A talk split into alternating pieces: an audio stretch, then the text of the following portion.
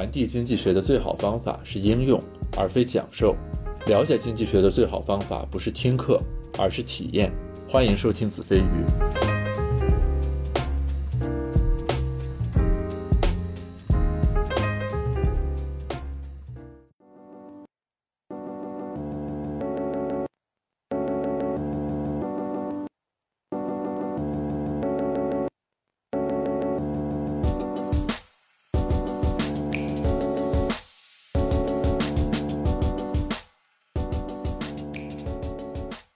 Hello，大家好，欢迎收听这一期的子非鱼，我是 Gareth。今天呢，我邀请到了我的好朋友生菜啊，他是在咨询行业工作，和我是高中同学，本科毕业于复旦大学。他在过去五年里呢，居住了北京、上海、深圳、台北、伦敦、首尔，总共六个城市。而且在这一轮新冠疫情的高峰期期间呢，他不会韩语，却始终住在韩国，并且在韩国工作。所以我今天邀请他来一起聊一聊。聊聊这次新冠疫情中各个国家的不同应对，各国国民反应的差异，也聊一聊经济学和咨询行业之间的关系。Hello，生菜，欢迎录制这期播客。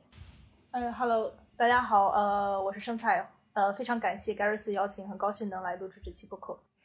所所以，我们先明确一下现在韩国的状态，好吧？那现在韩国的疫情防控是种什么状态？其实。除了每个人都戴了一个口罩之外，你作为在这儿工作和生活的人，完全感受不到现在有疫情影响。现在是这个状态。呃，那你们已经去办公室工作了是吗？就我已经从我已经三个月的时间都在出差了，就是属于我每我每周要坐两三个小时的火车去另一个城市出差。然后我的同事是坐。那现在韩国还是会，比如说每天发，呃，它还有新增吗？现在我最近没太注意这个数据。呃，有差不多从。从就是四月底五月初，我们有一个黄金周开始，它开始有重新开始新增了。就是那段时间有去夜店，有去夜店蹦迪的，然后在那边出现了一次扩散。在那之前，基本上都是一例两例。我看到了，就是有一些对对对对明星还为此出来那个谢罪。对对对，就是从那个开始，现在每天新增又上去了，上到两位数左右。今天好像是三十九，昨天是七十九。那那比如说你们现在生活中的状态，你要去一个星巴克的话，会有人给你什么拿体温计扫一下之类的这种东西？呃，这个完全看店，就是比如我去一个汉堡店叫 Shake Shack，它的话会给你量体温计，然后给让你用手消，但是星巴克就不会。然后星巴克里面的人也都是摘了口罩在喝咖啡的，就是所有事情都是很正常的。然后有一些大的商场的话，你进去他会给你量体温，然后有些街上的店可能会受影响。可能会关门，但是国外是没有健康码的，是吧？没有健康码这种东西。OK，那那我们如果把时间拨回去，拨到就是韩国疫情比较汹涌的时候的话，对你，你当时对于这个东西的研判是怎么样一种感觉？当时，当时是蛮神奇的，就是当疫情刚起来的时候，就是有点像国内过年那两天，过年前的那一两天的时候。就是韩国的曲线和过年前一两天完全重合的时候，当时我是全办公室唯一一个恐慌的人，呃，就当时所有的人都觉得不是个事儿，所有人都是说啊，有这个疫情，我们稍微小心一点，可能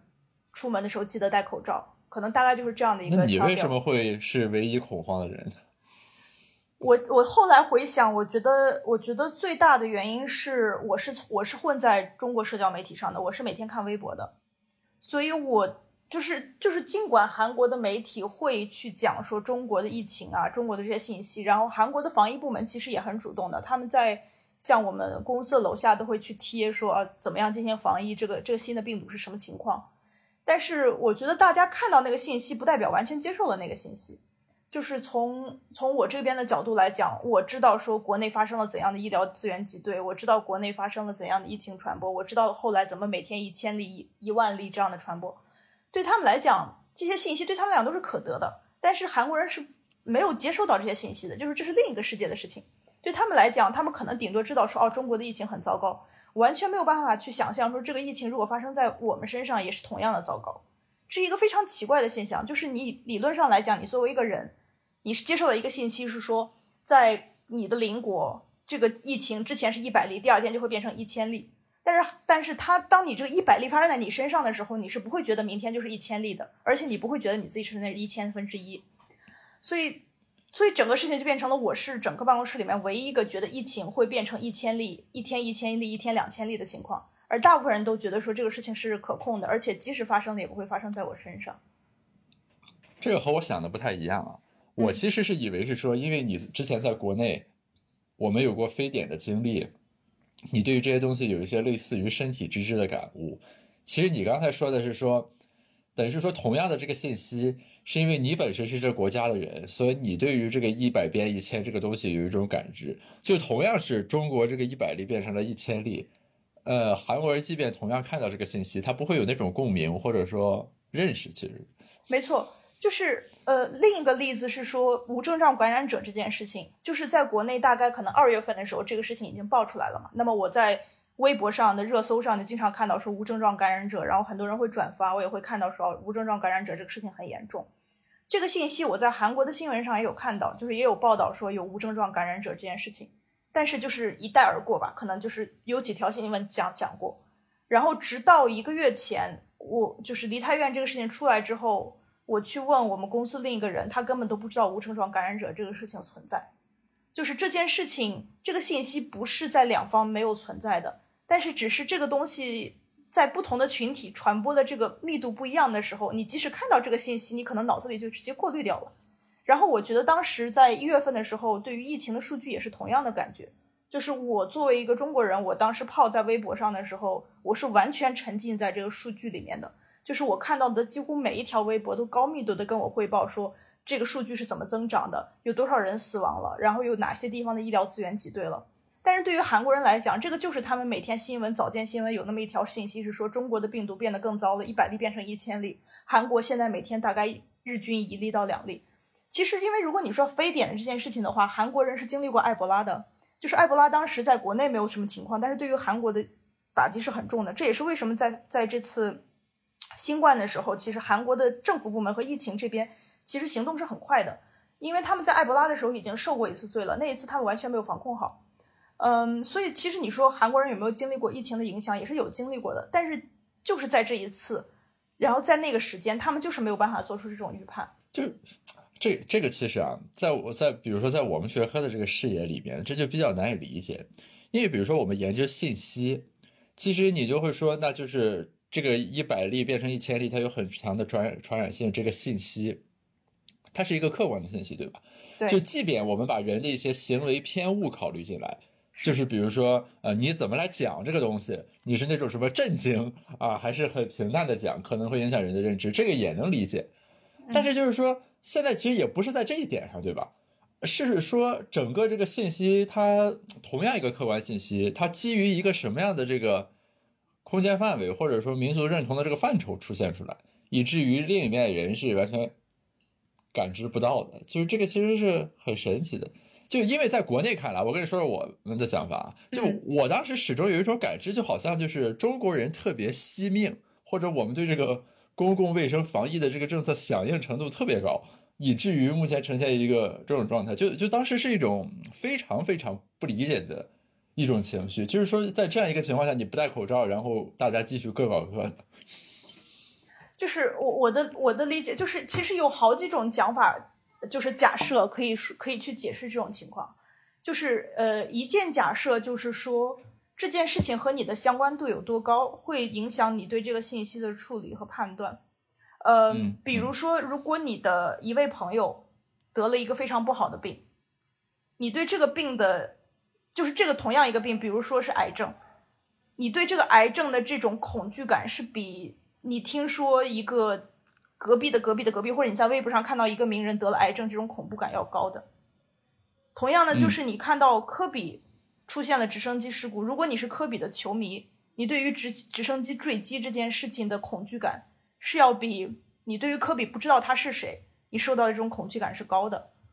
然后，所以说，你其实当你在做信息读取的时候，你其实是有选择性的在读取的，这是我个人的感觉。就就是你会先抓和自己心心理距离最近的那个部分吗？没错，没错。所以我觉得这是第一层，就是在信息抓的时候，就是有一些抓的偏差在的。第二件事情是你处理信息的方式是不一样的。就是我我在咨询做了这些年之后，我觉得有一个事情我突然意识到，就说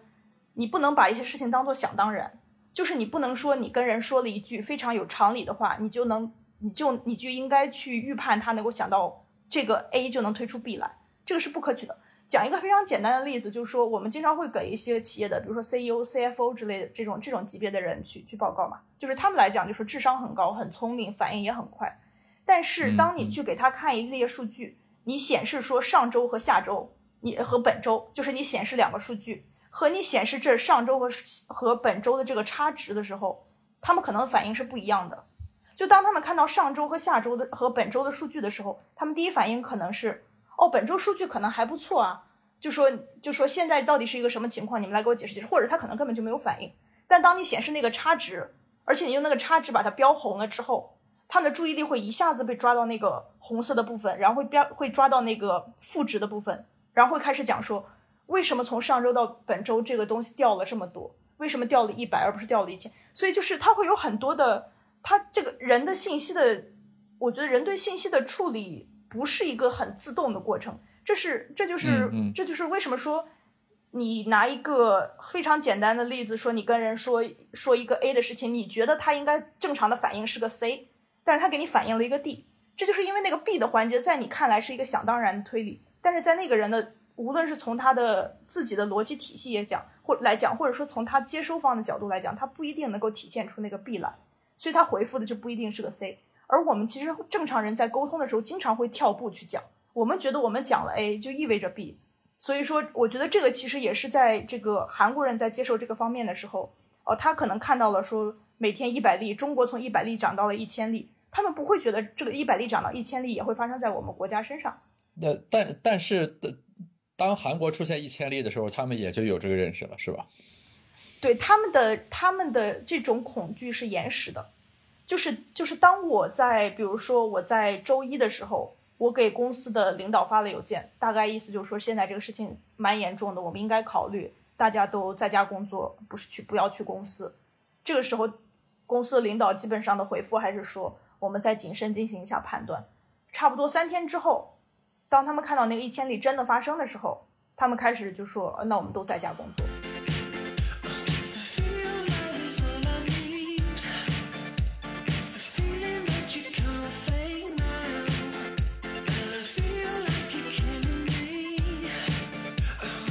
我想先确认一下，就三天之前你发这个邮件的时候，你的领导和同事会感觉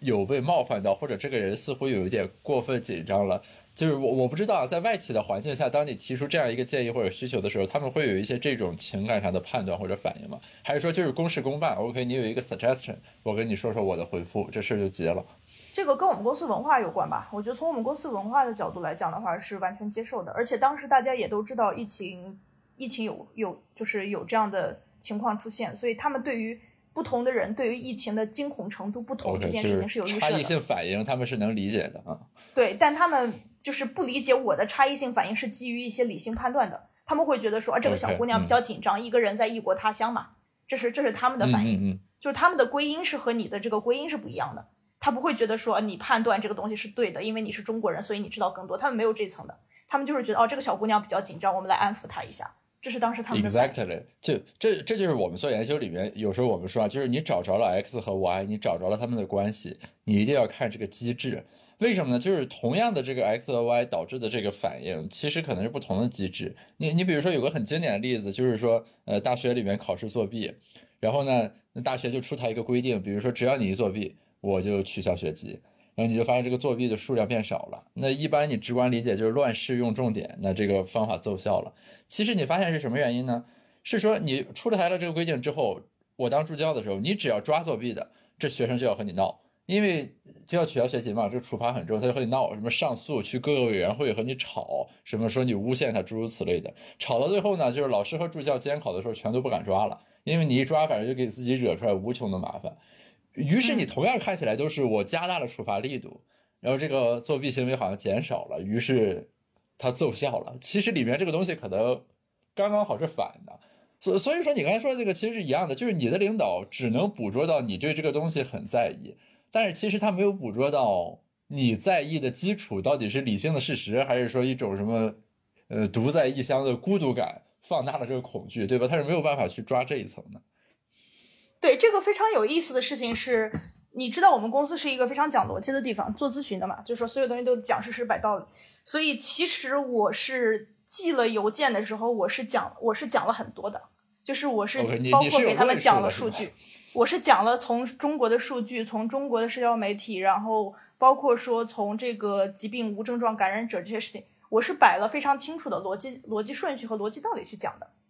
那但是我这封邮件发出去的时候。当他们看到这个的时候，他们可能第一反应就是预判说，这个人有些恐慌，所以他们会把我的这个信息的质量直接给你降一个档次。这就和你去听你去听一个人的讲座，如果这个人是从北大博士毕业的，和这个人是一个小学毕业的，这个这个你对他这个信息就已经打了折扣。这是我当时的感受。就他们看到那封邮件的第一反应的时候，就是哦，这个人现在有点恐慌。我们来看看他写了什么，他讲的可能有点道理，不过应该没必要这么恐慌。就是，所以其实虽然我讲的东西是完全理性的，是不带任何恐慌情绪去写的那封邮件，但从他们接受的角度来看，他们是不接受那些信息的，所以他们做出的决策和判断，在中国人看来就是没有在抄作业，非常头铁，不怕死。其实并不是这样子，但但但他们 learning 的过程还是很快的，如你所说，就过了几天，这个疫情呈现出端倪之后，他们还是能很快的去应应这个。对这个事情呢，其实又有一个有意思的事情，就是说。我觉得韩国在我这边看来是当局的反应是要比民众要快的，就是韩国当局去做决策的时候，可能因为他们没有受到说个人的价值判断的影响，他们纯粹基于说我之前对应埃博拉和我现在参考中国的这个情况，我应该怎么做，他们的反应是很快的，所以呃，所以他们从一开始就大量的去放了检测。然后从一开始就去搞各种呃各种能够隔离不同人的检测方法，比如说你可以坐在车里面，然后就进行检测，然后包括说他们大量的进行呃口罩的就这个口罩的分发的这个这个政策，就是当局反应但有有有一点很有意思的是说啊，就是因为韩国和中国不一样的地方在于，它这个地方是选的，对吧？不是中央任命的。所以，某种意义上，它的这个中央和地方的关系，其实是有点像美国的联邦和州的关系的。你你比如说，在中国很简单，那国务院是这么说的，你你下面各省就是要落实这个东西。但是其实你在韩国这种状态下，它是有像美国那种博弈的空间的。你比如说什么，呃，总统说要这样，州长说我有所保留，对吧？或者我们州这个情况不一样，不那啥。我比较好奇的就是说，韩国在这样一种这个总体的制度性的结构的情况下。他的当局的那种快速的反应，就是在往下渗透的过程中，也没有出现，比如说像美国那种地方的这个反弹之类的，是呃，我觉得，我我觉得，我个人对这个理解不是很一样，就是我没有去研究过，仔细研究过韩国的政治体系，但我的感觉是，至少从疫情防控这个这个这个体系来看，是没有存在地方有反抗权利的这件事情的，就是说地方来讲是完全 follow 中央的决策，比如说。呃，比如说他们这边韩国疫情防控中央的这个部门去给了一个决定，说我要去做，呃，我要去做这样子的检测，那底下的人底下的都是会统一进行这样子的汇报的，这是这是我个人的感觉，我没有感觉在不同的城市或者地点有非常巨大的政策性差异，所以我的倒推是他们机制和体制上是没有像美国那么大的差异，就他们没有州立，你去想吧，就是在美国它是有不同的州立法律的嘛，至少在韩国是没是这个是这个是一体的，他们。各个州是没有自己去制定法律的权利的，可能会有一些小的政策上的不同，但我觉得更像是中国省和省之间的不同，不是不是美国州和州之间的不同，这是我个人的感觉。至少在于这种国呃，我觉得这种国计民生的这些大的事情上，我我个人认为韩国这边中央的控制权力还是很大的，但是这边可能最大的问题是跟财阀之间的博弈。当然，这个在这个问题上也有博弈吗？韩国是没有一天停工的。然后大的大的财阀是非常谨慎的，当还有一百例或者说五百例的时候吧，没有到那一千例的那个顶峰的时候，很多财阀就已经开始对于工种密集的地方开始进行呃在家办公啊，或者是社交距离啊这些测试这些措施了。这些是比一般的小公司和比一般疫疫情当局都都要快的。所以就说，其实对于财阀来讲，他们是从一开始就就采取了预防性措施。以避免去进行过激性的那种停工性措施，我不认我不认为他们跟政府之间是没有没有进行沟通的。我觉得就说没有停工这个政策，其实对于韩国来讲可能是件好事，因为他们经济上来讲现在也是在一个比较艰难的时期，所以他们来对他们来讲，可能不停工是一个比较好的选择。这这一点你比较东亚和美国其实有比较大的差异，就是说好像我我们如果把一个人的生命或者所谓的什么人民，就是大众的这个概念的这个福祉放在首位上。并且适当的，比如说在经济上做一些牺牲什么的，其实大家会认为这是一个自然而然的，或者没有什么可质疑的事情。对，就是我们不会像美国那样，是说我们先把宪法和自由拿出来，然后说你这个停工首先是对自由的 一种侵犯，是不？就是我就就是这个议题就不会蹦到脑子里边来，并不是说什么我们进行了一个辩论，然后我们选了这一端，美国选那一端，而是说在东亚这个文化氛围里面，好像就是天然的。你把这个人的生命或者这个健康放在首位，然后我们围绕这个目标去采取政策，是一个自然而然的事情，也很少有民众，比如说会在这个方面，对吧？去抨击说你这样，你看你阻碍了经济增长什么的，就是这种舆情其实不太多见。但美国那边就为这个问题，你看吵的就会非常之厉害。呃，我我觉得，我觉得这边这边的层面是这样子，就是我如果大概的去分的话，日韩、中国、欧美这三个地方其实表现的是不一样的形式。就是中国的情况，我不好多讲，因为我不在国内，我看的都是微博过滤过的信息。日韩这边，我的了解是，他们对于说，呃，这个生命健康这件事情，我个人没有感觉说，我个人没有感觉说这边的民众表现出多么强的恐惧或者怎么样。就是我周围的人，恐惧最多的是家里有小孩的，然后其次，恐惧比较大的是他们这些一直在。旅行的人就说他们会认为会对自己的客户造成影响，就是我包括问了我日本的同事也是一个道理，就说他们的他们的第一反应是说，如果我得病了，这件事情对周围的人可能会产生很大的影响，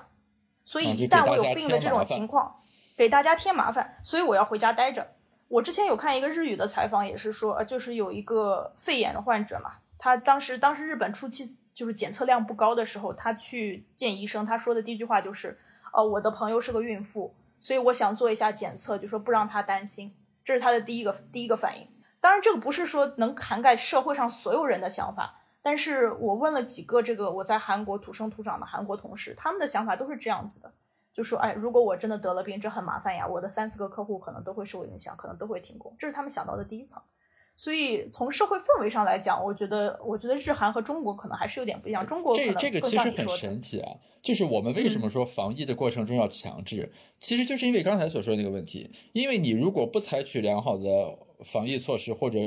主动检测的话，其实这个风险是说由你身边的所有人来共同承担的。但是这部分风险其实没有办法就是折算到你自己身上。就如果我这个人就是我不 care 这个事情的话，其实你没有一个机制说把这个东西。就是呃强行弄到我身上来，这就是典型的外部性问题嘛。就是说，就是我不好好防疫，其周边的人跟着遭殃，但你没有一个机制把这笔账算我身上来，那所以这个时候只能政府出手来 regulate，说大家都不准出门了，对吧？就把这个外部性问题抹平了。你刚才说的等于是说，他们在这个环境氛围下，大家有一种自发的或者比较默契的这样一种共识，就是大家都把这个外部性内部化了，就是我以我身边的人的福祉为重，于是我自己要好好防疫。你要从人人都是以为自己利益出发的这个角度去讲的话，也是说得通的。因为你去看韩国这边，他们有明星去了夜店，然后这几个明星都被抨抨击的很惨，就是他们其实是有预判的，就是如果我得了病，然后这件事情一定会对我在社会上的这个角色产生影响，我可能不会被辞职，但是至少会在公司这边也产生不好的影响。那对于明星来讲，我。社会性死亡，没错，就是这个意思。所以其实，因为在日韩的这个社会体系下，周围的人是会对你有这样一个判断的，就说，就是我们会说 judgmental，就是周围的人会对你有一个你的你的社会要求。那既然这个社会要求你预判会发生，那么从自己的趋利避害的这个角度来讲，我从一开始就预防我会被社会攻击。那最好的办法就是我不给社会添麻烦。所以它的这个外部性的内部化，其实是也是一个内部性的利益。就是我觉得它不是一个纯的很奇怪的说，哎，为什么这个人会 care about 外部性？你你如果这么说的话，其实等于是说他们的文化或者社会里面那种软性的约束，相比于我们要更硬一些。没错，就是这个意思。所以，所以就是它这个软性的东西，你在这个环境下沉浸了二十年、三十年，甚至更久了之后，你自然会对这东西有一个有一个反应。它可能不是反映在所有人身上，毕竟韩国这边也有人不遵循规定出去嘛。但是但是它对在一个百分之八十或者百分之九十的这样一个覆盖性上，给你加了一个前提假设，就说如果我在韩国这样的一个社会文化生长的话，你你作为中国人所想的一些外部性的东西，其实对我来讲是内化的，是内化的伤害。并不是一个外部性的伤害。呃，所以我确认一下，就韩国从来没有发布过像国内这样什么就是停产停工，什么小区监控，就从来没有。那所以也就相应的没有所谓复产复工恢复工作这个过程了。那就是各家企业自己调节是吗？就各家企业自己把握。我们最近远程办公 OK，然后最近疫情有所缓和，大家可以来办公室了。没错。其实你去想整个整个疫情的这件事情，各个国家来讲都是各个主利益主体之间的博弈。就说呃，就说你有三，我觉得高度抽象的话，三个利益主体吧。呃，国家来讲，然后商业主体来讲，个人来讲，然后每个主体都根据自己的利益去做最大化选择。对于韩国的国家来讲，它利益的最大化是去平衡经济和疫情。就它并不追求疫疫情的零发展，它从自始至今都没有都没有去强调说啊，今天疫情是零，我们很开心，是从来没有这种信息的。他们一直就说疫情能减缓就可以了，只要疫情我压得住，我就没有问题。这个有一个原因是韩国的医疗资源是很丰富的，所以他们其实没有那么紧张。韩国的人均床位数可能是世界的前几名，可能是可能是最高，甚至是最高。韩国，所以对于国家来讲，他的他的担心是在于说我的经济不能受影响。那疫情我要保证的情况下，经济不能受影响，所以他在这两个东东西之间去做权衡。那当然，他们国家还有一些自己政治大选大选在即啊，或者这些东西的考量，这些我就我就避而不谈了。但是就是国家在做这样一个选择，商业主体他做的选择是，他其实已经受到很多韩国企业已经受到中国疫情影影响了。我觉得这是一部分原因，为什么韩国的商业主体开始表现的比国家还积极的原因。因为他们很多在中国的工厂已经受到这个问题停工停产的影响，他们其实是很害怕韩国这边也受到停工停产影响的，所以他们从一开始就说：“我宁愿牺牲百分之十的效率，我要换得我不能停工停产。因为如果你的工厂里一旦发现有一例的话，你就要停工了。”这这个印证你刚才说的嘛？其实等于是说，对企业而言，他们等于是春江水暖鸭先知嘛，就是这个疫情的压力，其实他们的感知是更早的。对的。所以商业主体来讲，你就发现他们会行动的比较快，比较紧张，但是绝不停工。就他会有一定一定的措施去想办法积极的防控这件事情。他当时最大化的东西，在他脑子里是我怎么最大化我长期的经济利益，就说我可以牺牲小部分的效率，来保证我不会换得停工停产这样一个非常大的代价。嗯，那个人的利益主体在这边，我个人感觉韩国人有一部分人是从个人健康考虑的，比如老人，比如家里有小孩的人。那另一部分人，大部分人是在考虑我说的社会性死亡的问题，就说哦，我不想给大家添麻烦，我不想出现这个这个，就说在公司里面说啊，他就是得疫情的那个人。我有一个同事跟我说了这样一句话，他其实已经快六十岁了，其实他也算是一个中老年，算是高危群体了吧。但他说我其实不介意得病毒这件事情，我就不想当我们公司的第一个得病毒的这个人。就他他他真的他的原话。然后包括说我们公司，呃，美国、英国办公室可能有一例了之后，他就说啊，我现在已经轻松很多了，就说至少我不是全球范围内第一个我们公司得病的人。那这个我现在的目标是我不做韩国的第一人，就是他不是，他是有点半开玩笑的，但是我觉得他也是认真的，就是他其实更在乎的是说，我不想出头做一个特例，我想就在这个地方作为一个正常人，就如果所有人都得了病，那我得病这件事情好像也没有那么可怕。当然，这个可能也是基于韩国的医疗资源还不错的这个假设，以及他们死亡率不高这个假设。对，就是你，你从一开始，大家对于这个事情最终要走到哪里的那个 expectation 或者说共识是比较重要。你看，就是我们如果横向对比啊，中国和和你刚才说的这个部分差在哪？一个很重要的点是在于，我感觉啊，至少从这个事情最一开始，国内其实是怀有一种要像当年非典一样的预期，就是比如说可能到六月某一天。啊，就全国连续二十天没有新增，我们宣告我们正式战胜了新冠肺炎。就就当时不管是政府、企业还是民众，其实中国国内是有这种打算和预期的，而没有把它当做就是说我这是一个就是什么多任务协同问题，就是疫情反正要一直控，经济也要一直发展，呃，我们在弄。对吧？所所以你看啊，就是当时咱俩聊的时候谈到国内的情绪问题，为什么中间这个舆论和公众情绪有时候会有些失控？是因为大家之前怀着这样一种我要把敌人围歼掉的心态，于是多大的苦我也愿意忍，对吧？大不了我顶到六月份，反正这事儿就结束了。然后大家突然间发现这个事情不是这样了，就是之前我们的那种付出或者是臆想，其实不一定能实现，因为这个东西要变成一个长期的过程了。你你就看那个时候，就是当这个认知在逐渐转化的时候，正是其实舆情爆发的最凶猛的时候，就等于是大家本来怀有的那个预期实在是太高了。以至于当你要转向的时候，我会感觉，那我们之前那样又是何必呢？对吧？就是会有这样一种感受。但是你看，就如你所说，就等于是韩国从一开始预期他就很理性，他就认为我这是个左手右手要摆平的问题。国内来讲，一直是判断说常态化这件事情可能对我们的生活也想也好，这经济也好，政治也好，都会有更大的影响。那大家的判断就是我们是把它扼杀掉是最简单的。那这这个就是我们的判断。韩国这边是讲说我的经济可能撑不住。呃，一个月的一个月的停摆，我的经济现在是撑不住这个程度的，所以我宁愿是低空飘过。这其实就和一个学霸和一个学渣在考试前做的判断是差不多的。学霸就说：“那我我其实我觉得我还是有能力拿满分的，那我今天拼了命熬了夜了，我也要把这个东西拿满分。”其实可能导致他熬了夜了之后，结果在考试上发挥的时候特别辛苦、特别累。但是他就是做了这样一个选择，因为他的预期是说我要达到一百分。但学渣呢，就是我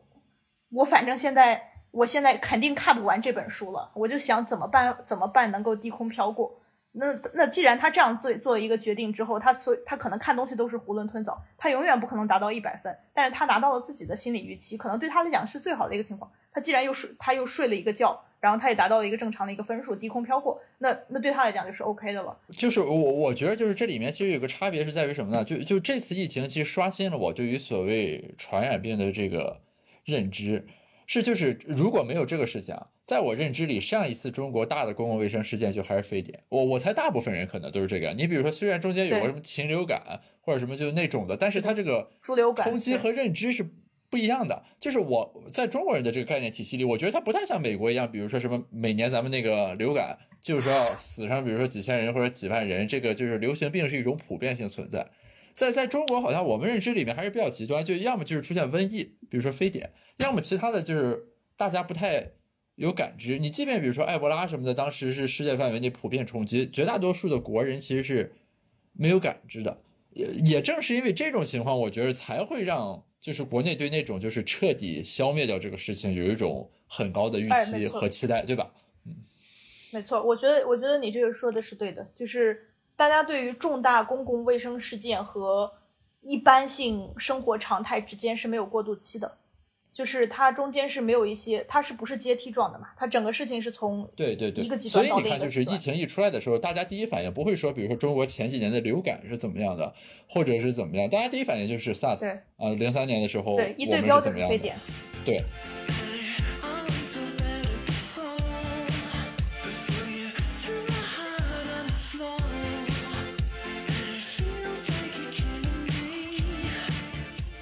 其实其实真的很有意思，就是包括到现在啊，就是我现在我不知道国内是什么情况，就是我现在在人在韩国，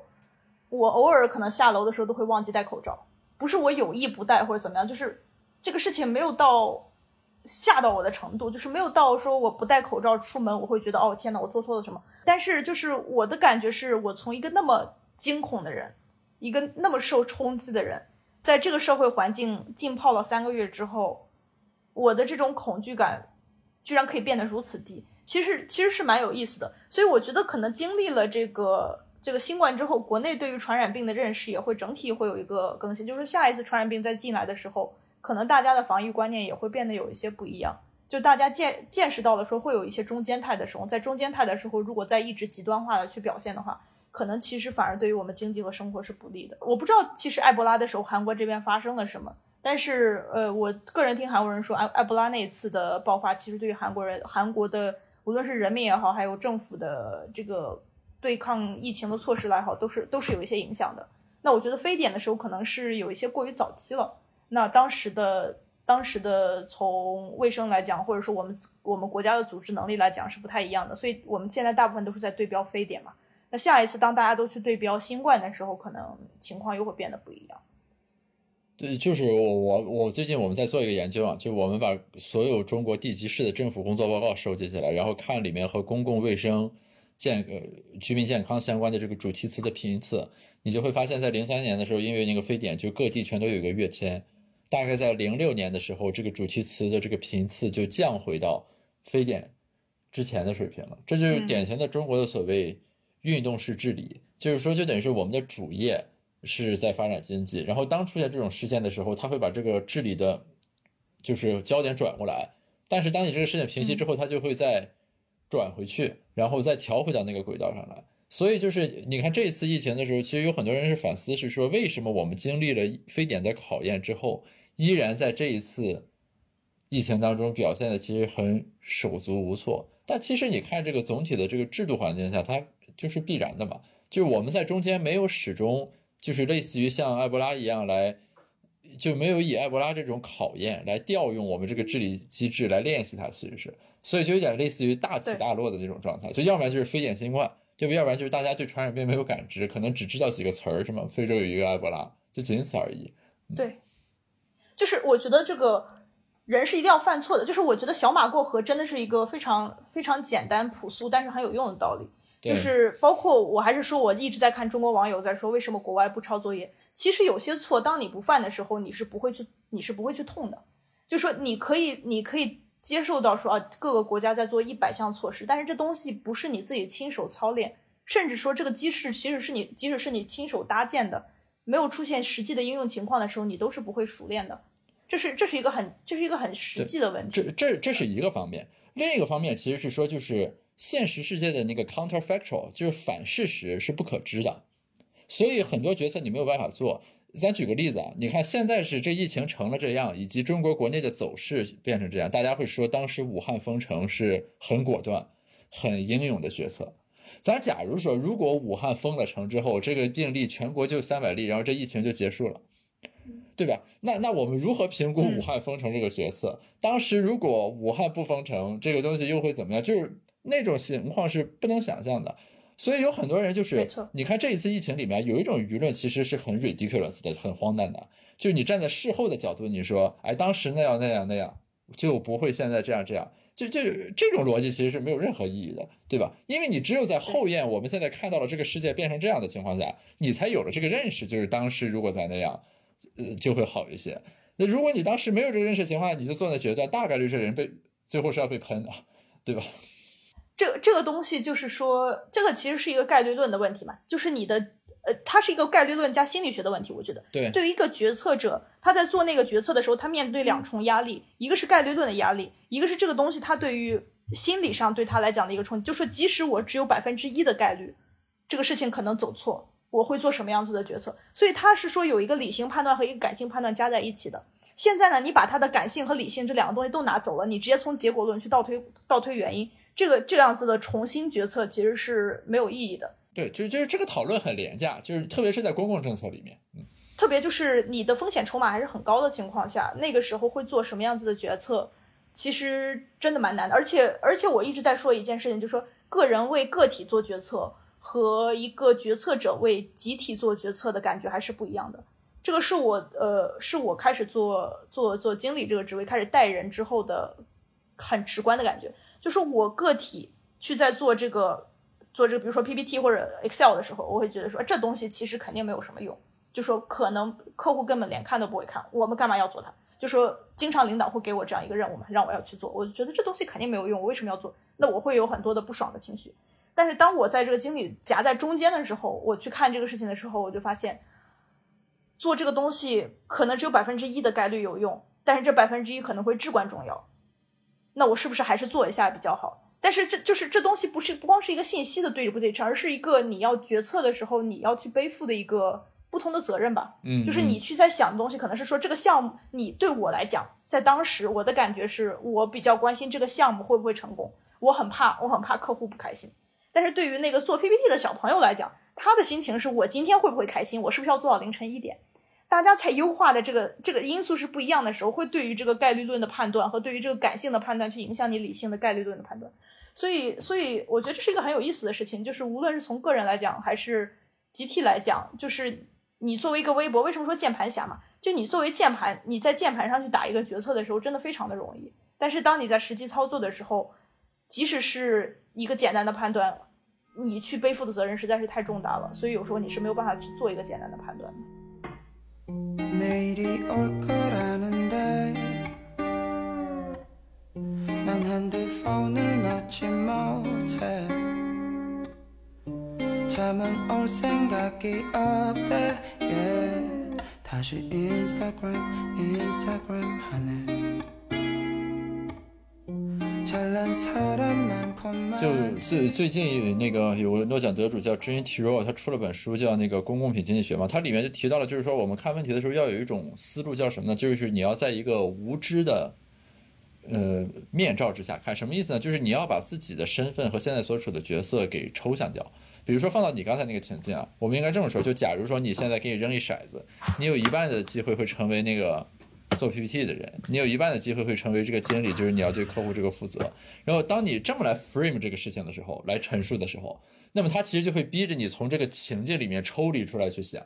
对吧？于于是那个做 PPT 的小朋友这个时候可能会有所理解，我可以如果站在经理的角度是。这个事情还是有价值的，但问题在于，就是说，在大部分情况下，如果没有外力逼迫你的情况下，其实很少有人会愿意这么想，因为你就着自己来想是最容易去想的嘛，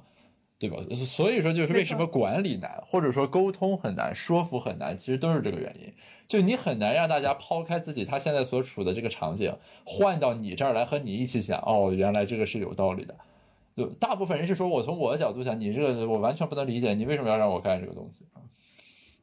对，所以我就我我一直是这样去想一个人的表达的，他是有一定的输入，然后它是有一定的处理，然后有一定的输出，和计算机是一样的。你输入、处理、呃输入、处理、输出三件事情。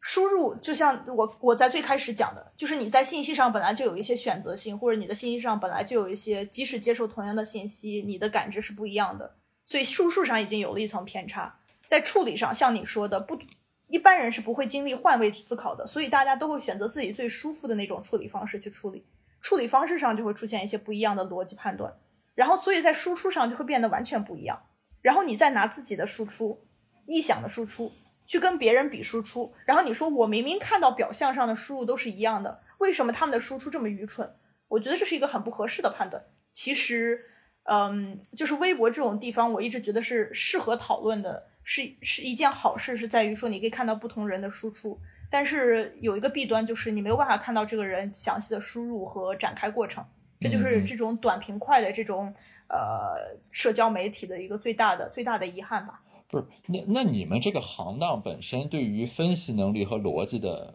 强调，比如说以及对于理性化的这种框架的偏好的话，是不是能在一定程度上？改善一下刚才那个问题，或者说我们具象的说，就是在咨询公司里面，类似于人情世故或者办公室政治，就诸如此类的这种 concern，是不是会相对少一点呢？我不知道啊，我我就单纯只刚咱刚才说那个问题，就比如说信息输入输出，大家彼此这种共情或者理解等等，就因为咨询公司本身比较在意，就是你你不能是带着感情和冲动的去做咨询，对吧？就是你你应该有一个框架。来进行分析这个事情，我们大家有一个共识等等，我就不知道，就是大家日常工作如果都是调用这种分析工具的话，是不是对于刚才你说那个问题会有一种局部改善？嗯，我觉得会有局部改善，就是在我们公司的内部人去交流的时候，相对来讲会有效率很多，就是这个效率感是是会相对比较强的。但是复杂的在于咨询是与其他人沟通的啊，就就你客户那边肯定没办法嘛，对吧？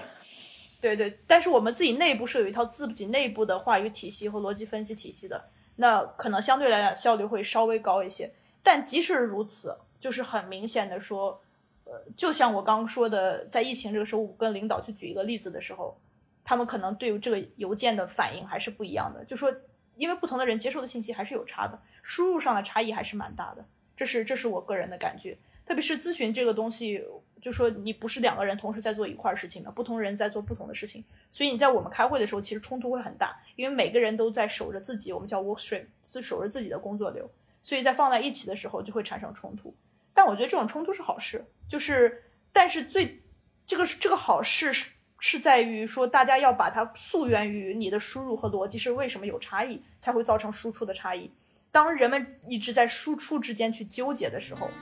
那这个这个讨论就没有意义了。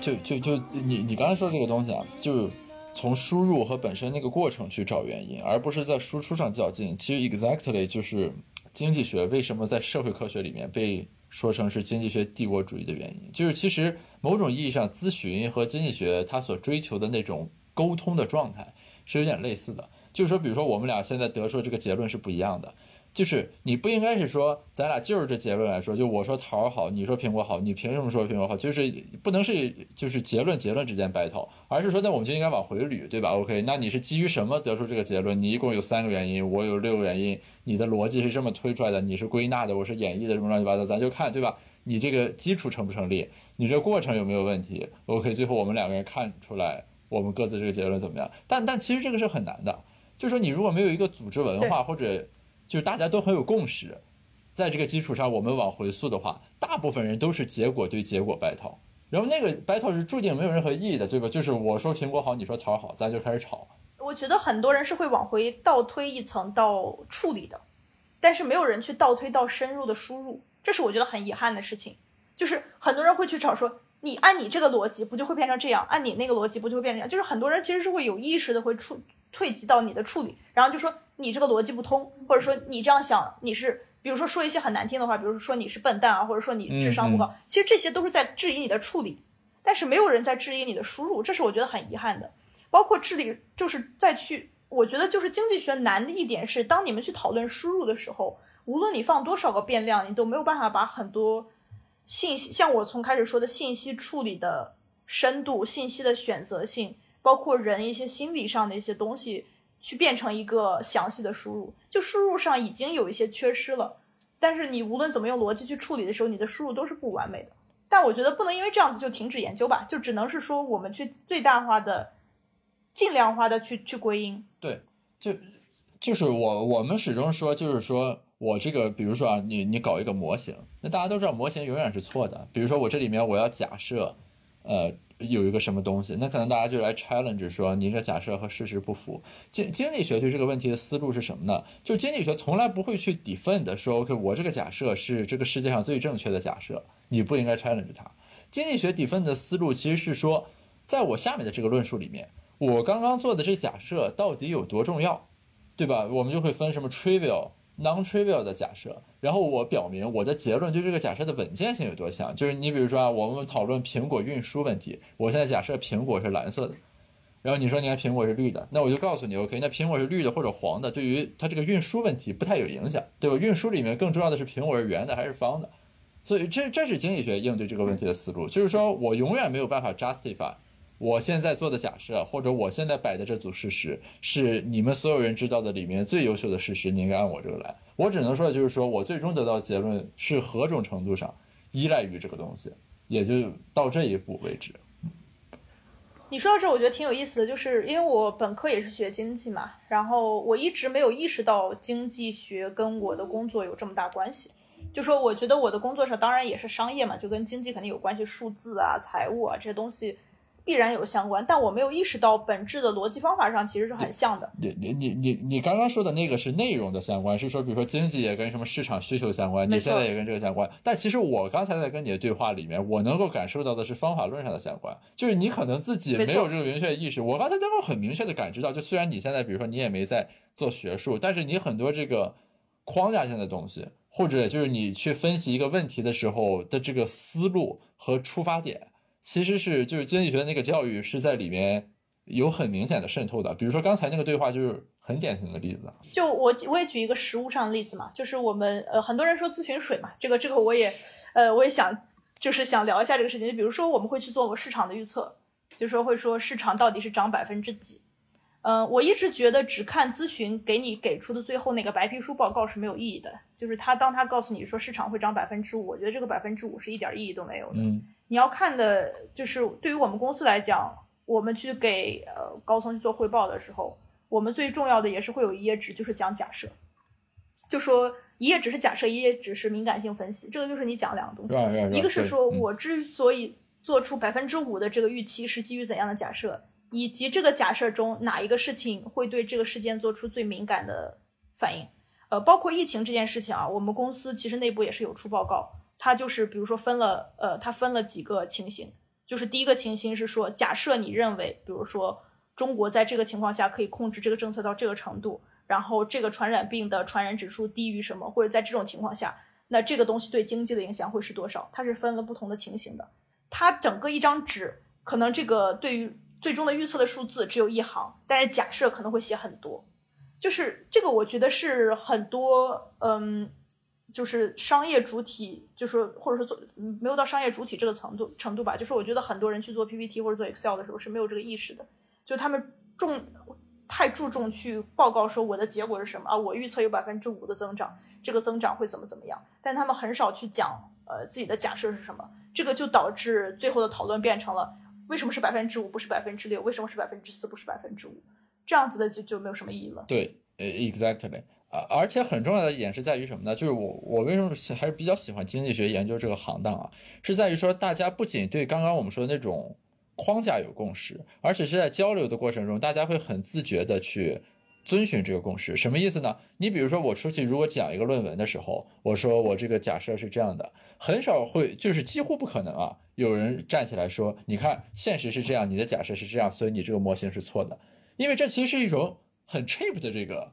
攻击。对吧？就你只要这个东西一抽象一假设，那肯定就和事实不符的，所以大家都会很自觉的，就是说你要往前走一步。OK，你这里这么假设，这个假设在你的这个分析里面是最最重要的一个假设，那么给定它在你分析里的地位这么重要，你目前这个假设上所呈现出来的瑕疵，可能就是一个你需要实质性回应的瑕疵，而不是一个可有可无的部分。就大家会很自觉，就是说当我要攻击你的时候，我也要给出的是一种有力的攻击，而不是简单的随便。说一句，比如说这个温度是四十度，你这儿假设三十五，你看差了五度，你不对，就大家会很自觉的去遵循这个。你们难的一方面，我觉得应该是你们的客户，或者说在很多场景下，大部分人不一定遵循这个范式来和你说话，对吧？对，但是就是我我还是要说，就说这东西不光是呃在这种商业分析啊，就是包括我们在咨询场景下，嗯，我不知道怎么去概括，我就举一个例子啊，我的我 team 上的我团队上的小朋友可能来问我说说，哎呀。说你刚刚让我做的这件事情，如果我做的话，会有怎样怎样怎样不好的后果？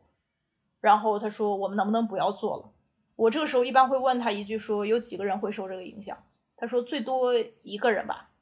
就这种情况下，就是这个一个人会受影响，还是两个人会受影响？这个事情其实本身来讲就是一个先设的假设，就说他其实一开始就把这个假设拨到了一个非常小的范围，然后去去想这个后果。但是其实他自己是一个咨询顾问，他其实已经很逻辑了。他在做商业分析的时候，完全会去想你刚刚讲的那套体系。但是当他去做这种普通的跟客户沟通，或者说我要不要发这个邮件，我要不要打这个电话，我要不要写这行字的时候的决策的时候，反而忘记了他平常在工作的时候用的这个用的这个道具。这个是我觉得非常有意思的一件事情。就是对于你们来讲，你们可能在经济学的论坛的时候，你们已经进入了工作状态，就说哦，我现在就是在讨论这个论文。那大家就会很清楚的说，我现在就讨论的是假设，讨论的是逻辑，讨论的是什么？我是有一套固定的方法去讨论的。但是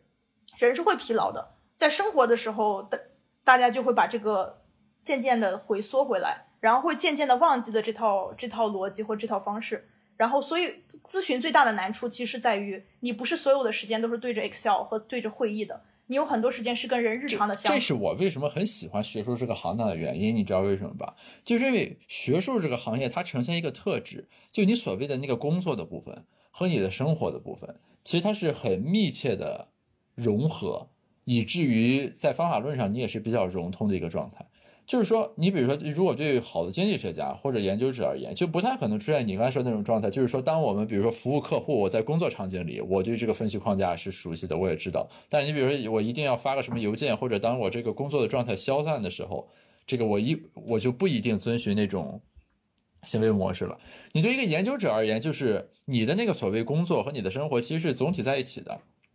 你比如说啊。就是科研工作者，就是你大学教授什么的，一般很少有人会说，我今天晚上要加班。呃，比如说我一会儿那个，我八点要和我导师通电话讨论我们的一个研究，我不会认为说今天是周末，我晚上八点通一个电话，所以今天于我而言是加班。他就是说一个讨论，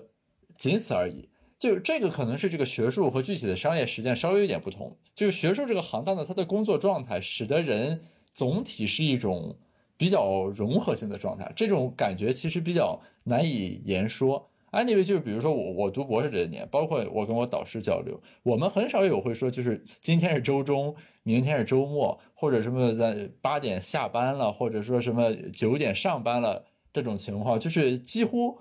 都没有。同时，它的一个好处就是让那个方法论能打得更通，其实就是完全浸透到了你整个人的这个生活当中了。我的我的想法可能反而有点不一样，我不知道我不知道，因为我没我没有做过学术啊。但是我的感觉是，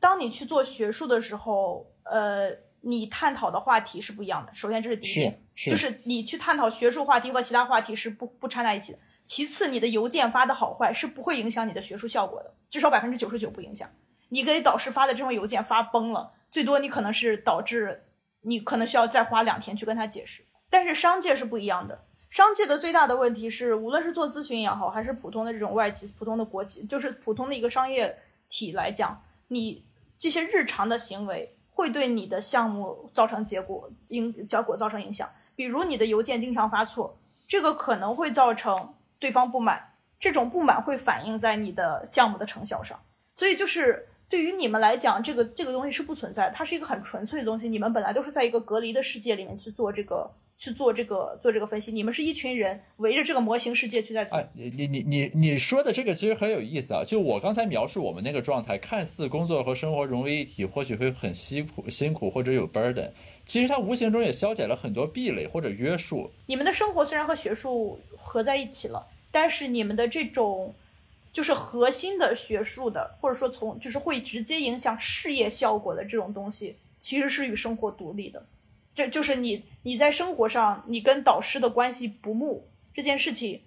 除非到了一种很极端的状态，是不会影响你对这个模拟世界研究的。但是商业是一个非常真实的东西，嗯嗯，就是你跟任何人的关系也好，你跟任何一个人的互动也好，都是有可能对这个效果产生一个最终的偏差的。所以它是一个更加敏感的一个一个世界。你其实是知道你做的每一个决定，每一个微小的决定，其实都是会造成一些影响的。那恰恰最大的问题就是在于，我们在做核心的这些很明显的商业决定的时候，我们会用逻辑方向去分析；但是对于这些小的、很细节的，其实对项目结果会有影响的东西，我们没有去用我们最熟悉的方法论去分析，这是这是我们最大的难处。我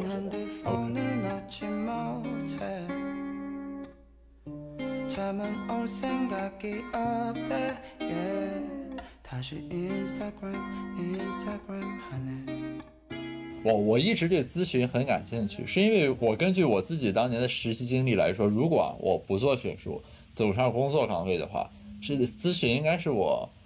最优先考虑的就业选项，因为我我会感觉他的那种工作状态和具体在做的那个事情很符合我的那种认知或者说工作的这个。偏好，所以所以接下来和你聊，我我是很感兴趣的，就是我会去想象，假如说把我的这个时钟拨回去，比如说大四毕业，我也去咨询公司了，会是怎样的一种生活状态？但我我刚才这样还是很惊喜的，就是我感觉我的当我的那种模糊的感知，其实还是没有错，就确实这两者在底层上其实是有很共通的东西啊。对对对，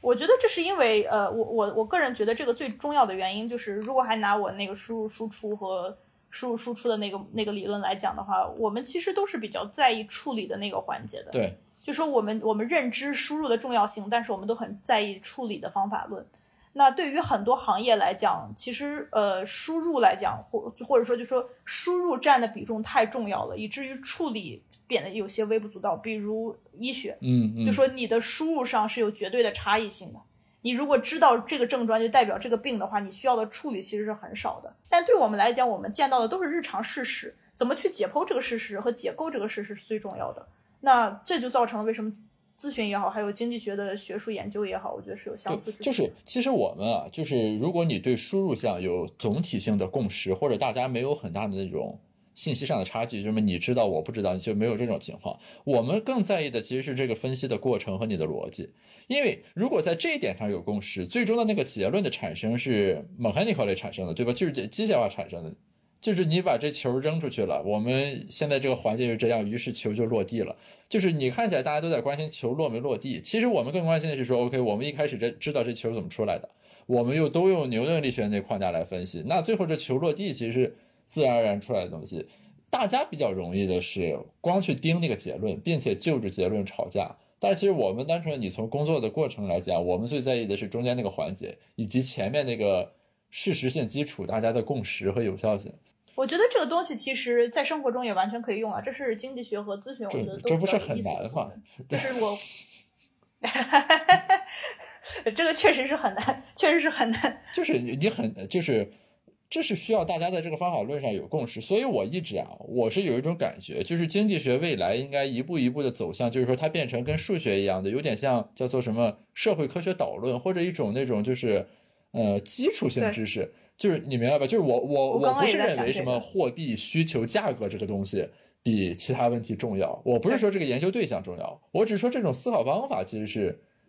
值得去推广和学习的，这是我觉得经济学有意思的地方。我我其实本人，比如说我对宏观什么的，我宏观经济的运行什么的，我其实也不太有兴趣啊。对，这是我一直为什么觉得咨询和经济学没有关系的原因。因为我在大学的时候，可能比如说百分之九十九的时间，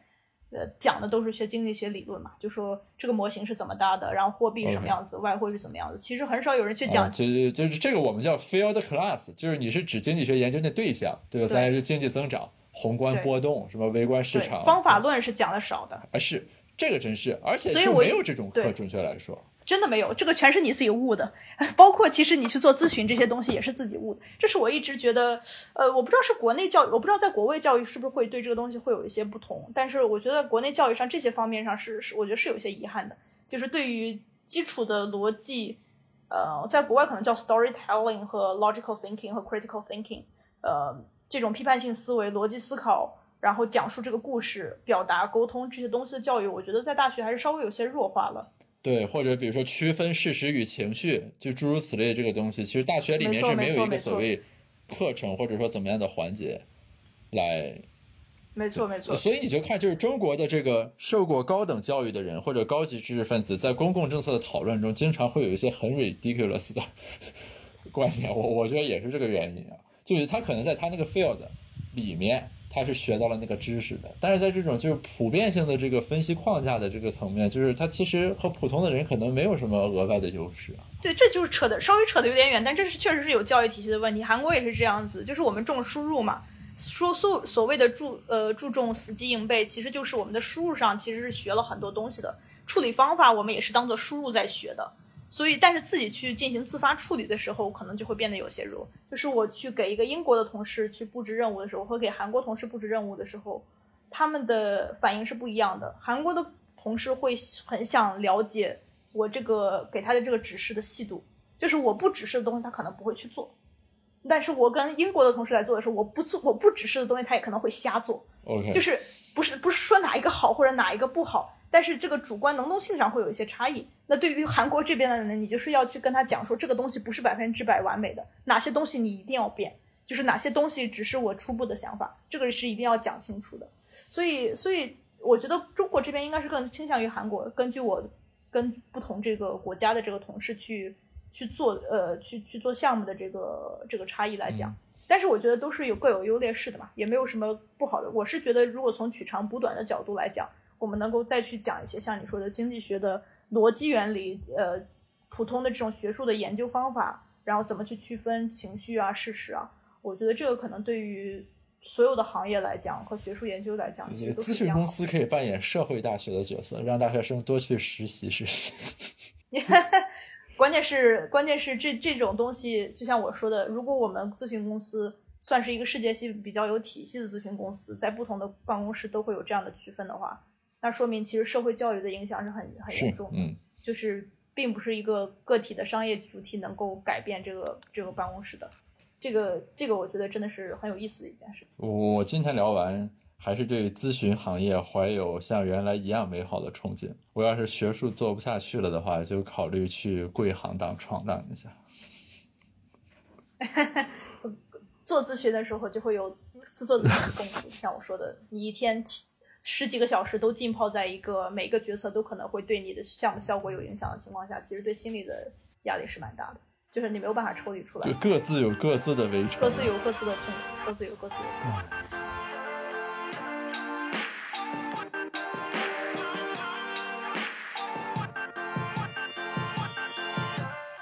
感谢生菜今天的分享，也感谢大家收听本期播客。其实这期播客的录制是我期待已久的一件事情，主要有三个原因。第一呢，在整个疫情发生的过程中，其实我们都有很多困惑或者不解，比如说国外为什么不去效仿在中国行之有效的很多防疫的措施。通过这期播客，我想向大家呈现的是，即便对于同样的疫情、同样的数字，我们去看国外和一个人身处国外去体验，其实所得到的信息和感受是完全不同的。第二点呢，是我和生菜两个人都是本科毕业之后五年在做同一件事情，我是在做科研，他是在咨询行业做分析师。其实我很想看的是。这么长的一个时间段里，一个人在同一个行业里面持之以恒的钻研，会对他形成怎样的塑造和长期的影响？第三点呢，在节目当中我也提到了，我本人其实对咨询行业非常感兴趣。如果我当时没有选择走上学术的道路，在业界选一个工作的话，我的第一选择可能就是咨询。同时呢，生菜本人在本科的时候也受过系统的经济学训练，所以我其实很想看的是咨询这个行业和经济学。在底层的分析架构和方法论上有怎样的差异和相同之处？总体来说呢，这期播客比较好的达成了这三个目的，也希望大家能够有所收获。谢谢大家。